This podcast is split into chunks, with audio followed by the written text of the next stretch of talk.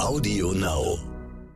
Immer wieder, vor allem nach dem Essen, hat sie Bauchschmerzen gehabt, auch zum Teil so ein Völlegefühl und Übelkeit. Das, was sie eben vor allem äh, als, als Problem wahrgenommen hat, waren diesen, diesen Bauchschmerzen. Zwei Tage später war sie wieder da, weil die Schmerzen trotz Schmerzmitteln überhaupt nicht besser geworden waren. Sie wurde wegen der Lähmung auf die Intensivstation verlegt. Kann man sich nur vorstellen für eine 29-jährige Frau, wie schrecklich das sein muss, wenn man sich einfach nicht mehr bewegen kann. Und vor allem lernen sie ihren, ihren Körper zu spüren und sich zu melden, wenn sie das Gefühl haben, da kommt wieder ein Schub. Ärztinnen und Ärzte sollen Leben retten. Sie sollen Krankheiten erkennen und Leiden heilen. Aber was ist, wenn sich eine Krankheit nicht so leicht erkennen lässt?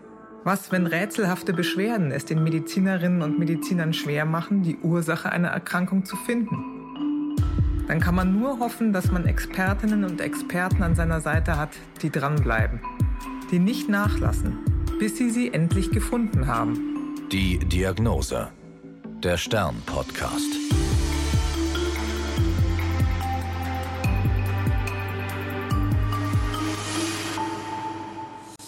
Ich bin Annika Geisler, Ärztin und Redakteurin und beim Stern für die Rubrik Die Diagnose verantwortlich. Hier erzählen Medizinerinnen und Mediziner von ihren ungewöhnlichsten Fällen. Dr. Alessia Proietti kommt ursprünglich aus Italien, hat in Mailand studiert und lebt heute in der Schweiz. Sie ist Oberärztin in der Abteilung für Innere Medizin im Kantonsspital Baden. Sie behandelt zunächst einmal alle erwachsenen Patientinnen und Patienten, die in die Klinik kommen, die kein chirurgisches Problem haben. Ihr Arbeitsfeld ist also breit gefächert. Heute sprechen wir über eine junge Frau. Die Patientin war damals 29-jährig und hat als Hauptproblem Bauchschmerzen gehabt. Sie hat sich deswegen dreimal innerhalb von einigen Tagen auf unserer Notfallstation vorgestellt. Und da hat man schon erfahren, dass sie das Problem seit Jahren schon hatte, nicht so in der Masse wie diesmal, aber schon immer wieder, vor allem nach dem Essen, hat sie Bauchschmerzen gehabt, auch zum Teil so ein Völlegefühl und Übelkeit. Und genau das, das Hauptproblem war tatsächlich, dass sie nach ähm, einer Mahlzeit mit Jakobsmuschel ähm, etwas äh, Beschwerden wie von einer Magen-Darm-Grippe entwickelt hatte und danach aber immer noch sehr starke Bauchschmerzen hat. Das heißt, ihre Kollegen haben die junge Frau kennengelernt. Sie hatte davor Muscheln gegessen. Mhm. Da gehen ja wahrscheinlich bei den Ärzten in der Notaufnahme die Alarmglocken schon mal an. Was war denn der, der erste Verdacht? Wie haben Ihre Kollegen weitergemacht mit der jungen Frau? Ja, das erste Mal hat man gedacht, ja gut, es könnte wie eine leichte Magenentzündung sein. Äh, man hat ihr etwas für den Magen gegeben. Sie war sonst auch gesund und in einem guten Zustand. Es gab ja keinen Grund, an was Schlimmes zu denken, würde ich jetzt mal sagen im Nachhinein. Und deswegen hat man gedacht, ja, es hat vielleicht mit dem Essen zu tun. Äh, sie soll mal was für den Magen und für die Übelkeit äh, nehmen und mal schauen, wie es, wie es geht. Das heißt, sie ist dann wieder nach Hause geschickt worden mit den Medikamenten. Genau. Mhm. Hatte sie Durchfall, hatte sie Verstopfung, hatte sie da schon erbrochen? Wie war das beim ersten Mal? Beim ersten Mal hat sie ja schon gesagt, sie ist sehr verstopft, also seit zwei, drei Tagen so, was für sie nichts Spezielles war. Das hat sie eigentlich schon ein bisschen gekannt, so von ihrem Darm, dass sie manchmal eher zu viel, manchmal zu wenig auf Toilette musste. Aber das war für sie nichts Spezielles. Das war auch nicht unbedingt ihr Hauptproblem. Das, was sie eben vor allem äh, als, als Problem wahrgenommen hat, waren diesen, diesen Bauchschmerzen. Und Übelkeit, ja. Ich meine, das erste Mal hatte sie noch nicht erbrochen. Dann war sie zu Hause einige Zeit und tauchte wieder auf. Wie ging das weiter? Genau, das zweite Mal hat man, weil ja die Verstopfung jetzt nach zwei Tagen immer noch da war und die Bauchschmerzen hat, hat man eine Computertomographie gemacht, ein CT vom Bauch. Und da hat man auch nicht viel gesehen. Ähm, die Blutwerte waren nicht besonders auffällig und auch das zweite Mal ist sie dann nach Hause geschickt worden. Hat sie da noch ein anderes Medikament mitbekommen oder ist sie einfach so gegangen? Äh, doch, sie hat Schmerzmittel bekommen und etwas für die Verstopfung, also gegen Verstopfungsartmittel. Und es dauerte nicht lange, da war die Patientin wieder da, richtig? Ja, genau. Zwei Tage später war sie wieder da, weil die Schmerzen trotz Schmerzmittel und trotz Abführmittel überhaupt nicht besser äh, geworden waren.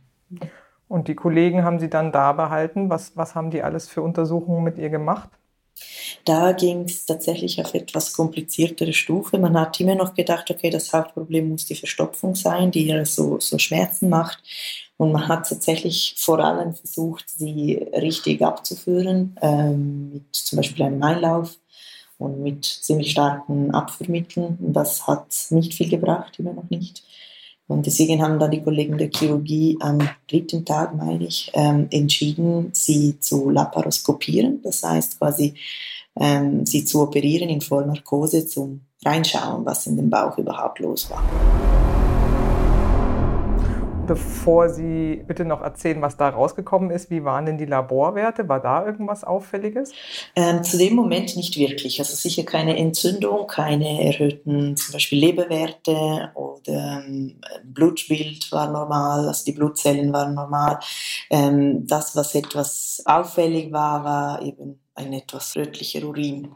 Und wie hat man den eingeordnet, den rötlichen Urin anfangs? Anfangs hat man gedacht, dass sie einen Harnwegsinfekt haben könnte, obwohl sie eigentlich ziemlich klar sagte, dass sie keine Beschwerden beim Wasserlösen hat hat man das äh, tatsächlich als Harnwegsinfekt interpretiert und ihr noch Antibiotika dafür gegeben. Das hätte sein können, wenn ein bisschen Blut im Urin oder im Hahn ist, dass der dann so rötlich erscheint. Deswegen sind die Kollegen so auf diese Spur erstmal äh, losgegangen.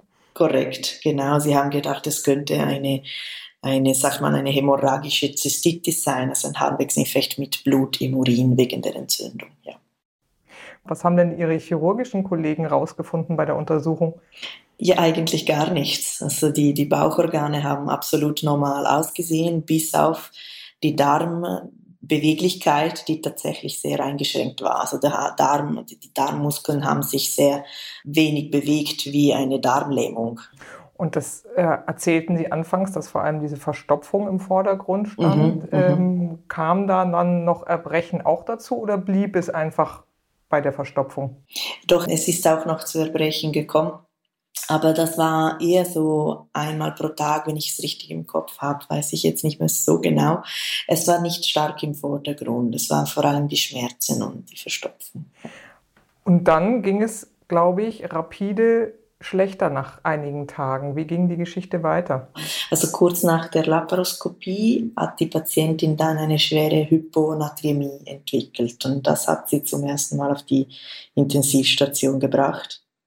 Ihr, ihr Natrium, also das ist eigentlich Kochsalz, das wir alle im Blut haben, war extrem tief und das kann gefährlich sein. Sie war auch deswegen extrem müde, sogar schläfrig, also es ist wirklich schwer, schwer weckbar. Und deswegen hat man sie dann auf die Intensivstation verlegt, wo man das, das Natrium im Blut mit Infusionen korrigieren konnte. Und dann ging es so ein paar Tage wieder, wieder besser von der Schläfrigkeit her, aber nicht von den Bauchbeschwerden her, bis sie dann einige Tage nach äh, der ersten Vorstellung eine Kraftminderung entwickelt hat in allen, in allen Extremitäten, vor allem zuerst in den in den Füßen und in den Händen und dann wie aufsteigend bis zu den Schultern und zu den, zu den Hüften. Das ist ja wirklich eine, eine deutliche Verschlechterung, die sicherlich auch Angst macht. Das war der Augenblick, glaube ich, wo Sie die Patientin kennengelernt haben, richtig? Ja, richtig. An dem Tag, wo sie ähm, dann wieder wegen jetzt wegen der Lähmung auf die Intensivstation verlegt wurde, habe ich sie auch kennengelernt. Genau. Und man muss so sagen, das ist ja, kann man sich nur vorstellen für eine 29-jährige Frau, wie schrecklich das sein muss, wenn man sich einfach nicht mehr bewegen kann. Das war wirklich eindrücklich.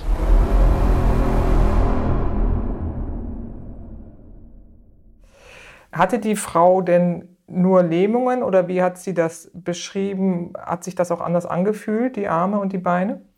Sie hat am Anfang, nachher nicht mehr, aber am Anfang über ein Kribbeln wie ein Ameisengefühl in den Händen und Füßen geklagt. Ähm, das war wie das erste Zeichen, das ist vor der Lähmung gekommen.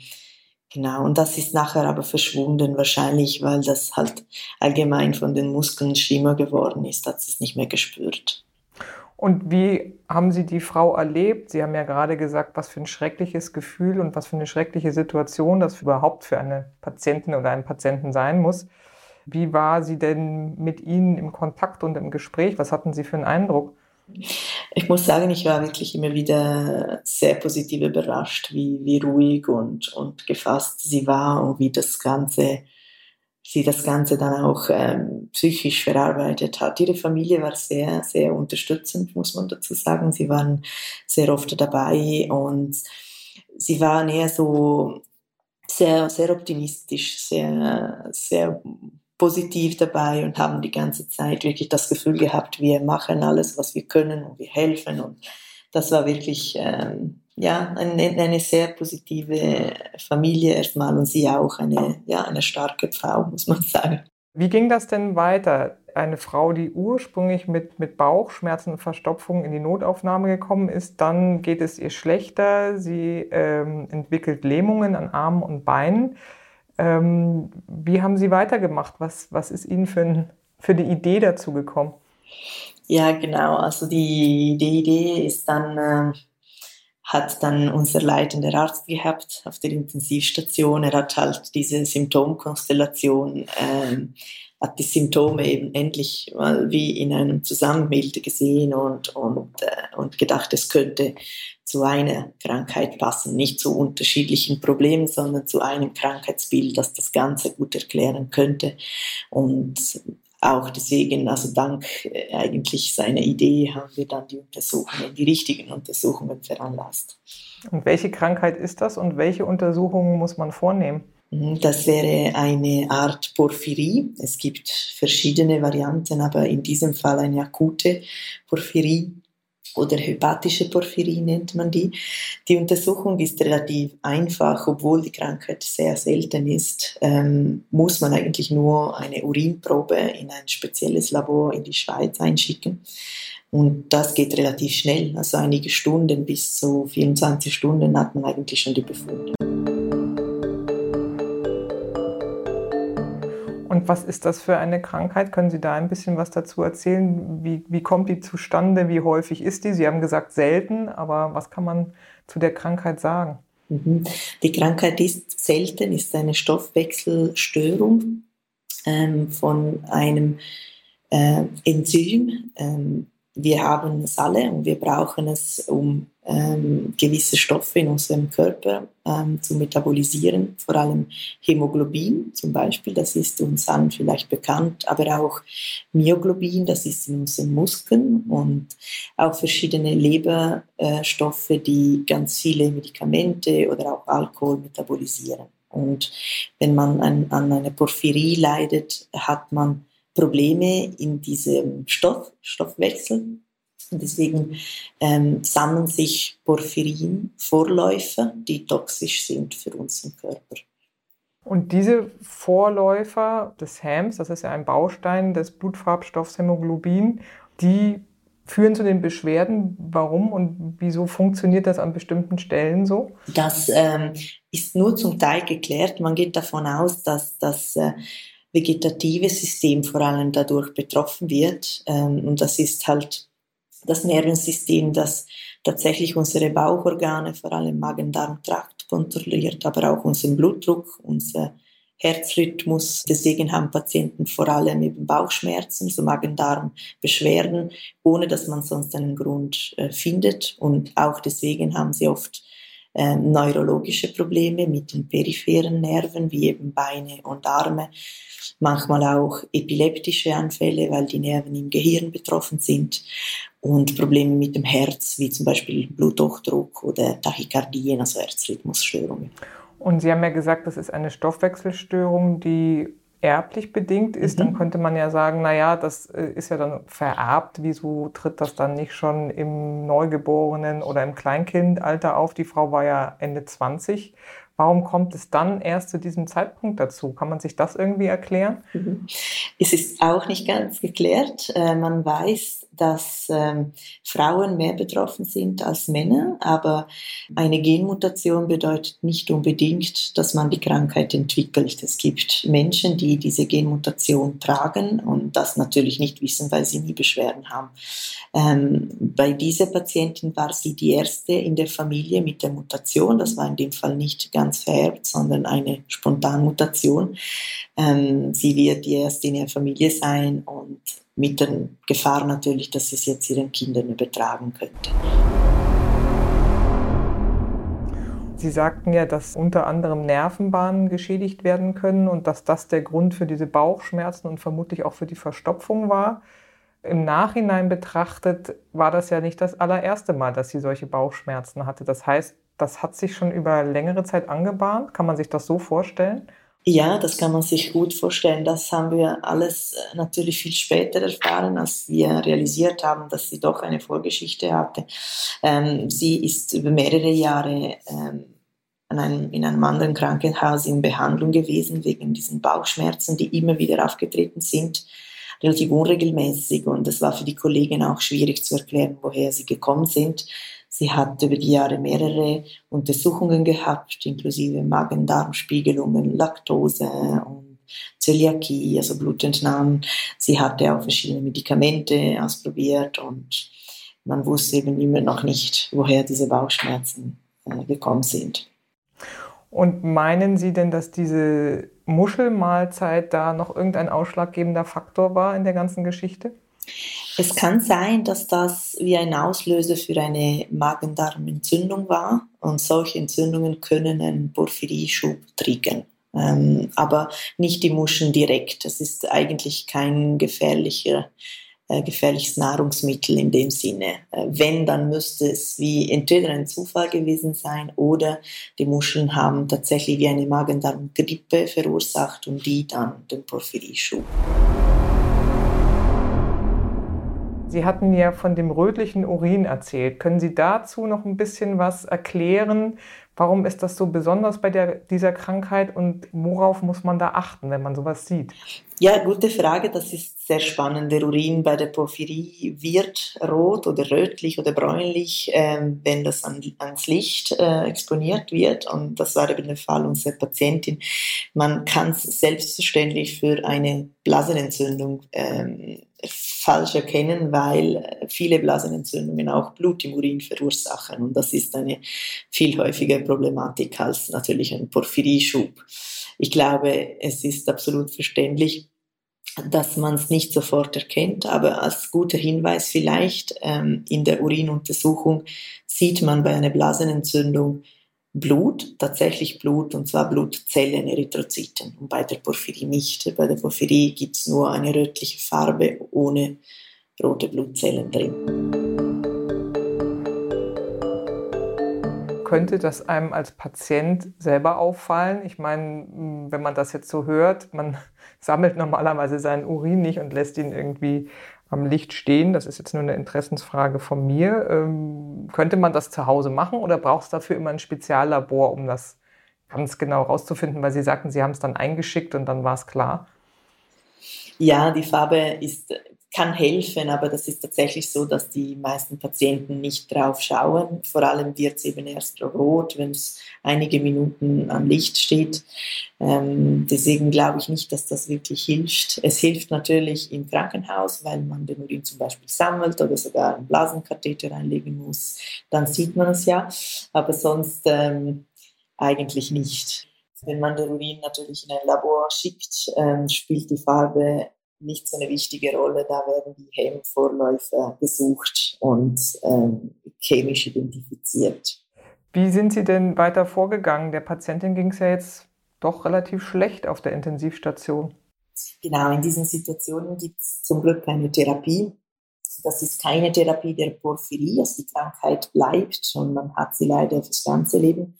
Aber man kann den Schub behandeln oder mindestens bremsen in seinem Verlauf. Das haben wir bei dieser Patientin gemacht. Es gibt ein Medikament, das ist auch ein Hemmpräparat, damit man ähm, das ersetzen kann, damit unser Körper nicht weiter produziert oder versucht, diese Hemmvorläufe zu produzieren. Und das hat unsere Patientin bekommen, mehrere Tage. Und so ging es ihr zwar nicht sofort besser, aber zum Glück auch nicht schlecht. Wie ist das Medikament denn verabreicht worden? In welcher Form? Das Medikament gibt es nur in, als Infusion. Ähm, das heißt, es wird in einer Kurzinfusion 100 Milliliter vorbereitet. Wir geben es in Albumin, in eine Albuminlösung, damit es äh, weniger Thrombosen verursacht. Das, da gibt es verschiedene Studien äh, dazu. Es könnte aber auch in einer normalen äh, Kochsalzlösung gegeben werden, wenn das sein muss. Und wie lange dauert das dann, bis es dem Patienten oder der Patientin besser geht? Wie war das in diesem Fall? In diesem Fall haben wir relativ schnell, sagen wir mal nach zwei Tagen gesehen, dass die Bauchschmerzen äh, und die Obstipation, also die Verstopfung weg waren. Und das Problem mit dem Natrium ist sehr schnell besser geworden, auch ohne, ohne sonstige Natriuminfusionen. Äh, das, was leider nicht besser geworden ist, waren die Lähmungen. Und das ist aber auch bekannt, weil die Nerven ja da ähm, schon geschädigt waren, da, dass das nicht zu erwarten war. Mhm. Wie ist es denn mit den Lähmungen weitergegangen? Ähm wie hat sich das weiterentwickelt? Die Patientin ist dann von der Intensivstation in eine Rehabilitation verlegt worden, wo sie dann insgesamt etwa zehn Monate verbracht hat. Äh, gegen Ende immer wieder mit äh, Tagen zu Hause, wo sie auch äh, versuchen konnte, ähm, wieder im Alltag ähm, zu funktionieren. Und das hat tatsächlich, das hat sie sehr gut gemacht. Aber ja, bis zu zur offiziellen Entlassung ging es ungefähr zehn Monate, bis sie dann wieder an zwei Stöcken mobil war. Das waren ja dann nicht nur die Lähmungen an Füßen und Armen, wenn ich das richtig in Erinnerung habe, oder? Mhm. Genau, als sie von unserem Krankenhaus entlassen wurde, ist sie noch ernährt äh, und künstlich beatmet worden damals. Das hat sie alles wieder lernen müssen, die Atemmuskeln, die Schluckmuskeln auch genauso geschwächt waren wie die von Armen und Beinen. Und wissen Sie, wie es ihr heute geht? Also ich weiß, dass sie wieder angefangen hat zu arbeiten, ähm, halt weniger vom Pensum her und dass sie aber fast alles wieder, wieder machen konnte, was sie vorgemacht hat. Und wenn man jetzt denkt, die Krankheit hat man ein Leben lang, das heißt, man muss in Zukunft wachsam sein, ob sich wieder was entwickelt. Wie gehen die Patienten damit um? Es gibt so spezielle Situationen, die Patienten mit Porphyrie vermeiden müssen. Zum Beispiel ganz banal ähm, Stress, ähm, nicht nur körperlich, sondern auch psychisch. Ähm, Alkohol ist etwas, was sie vermeiden müssen. Gewisse Medikamente sind absolut verboten. Und da sind Sie besonders wachsam, wenn wieder was Richtung Verstopfung, Richtung Bauchschmerzen auftritt. Sind das so die Hauptalarmsignale, worauf die Betroffenen achten? Ja, genau. Also die Bauchbeschwerden sind halt die typischen und auch die, die in der Regel als Erste kommen sich bemerkbar machen. Und die Patienten sind ähm, fast immer oder ich glaube immer grundsätzlich angebunden äh, bei einem Spezialisten. Bei uns in der Schweiz ist das äh, Spital Trimli, so dies, das Referenzkrankenhaus für Porphyrien. Und sie sind dort in der Sprechstunde und besprechen auch immer wieder mit den Spezialisten, wie der Verlauf ist. Und melden sich halt, wenn sie eben das Gefühl haben, da kommt wieder ein Schub, da kann man den Urin relativ zuverlässig und schnell wieder untersuchen, zu messen, wo diese Hemmvorläufe sind vom Niveau her. Das war die Diagnose. Ich bin Annika Geißler. Bleiben Sie gesund. Bis zum nächsten Mal. Die Diagnose. Der Stern-Podcast.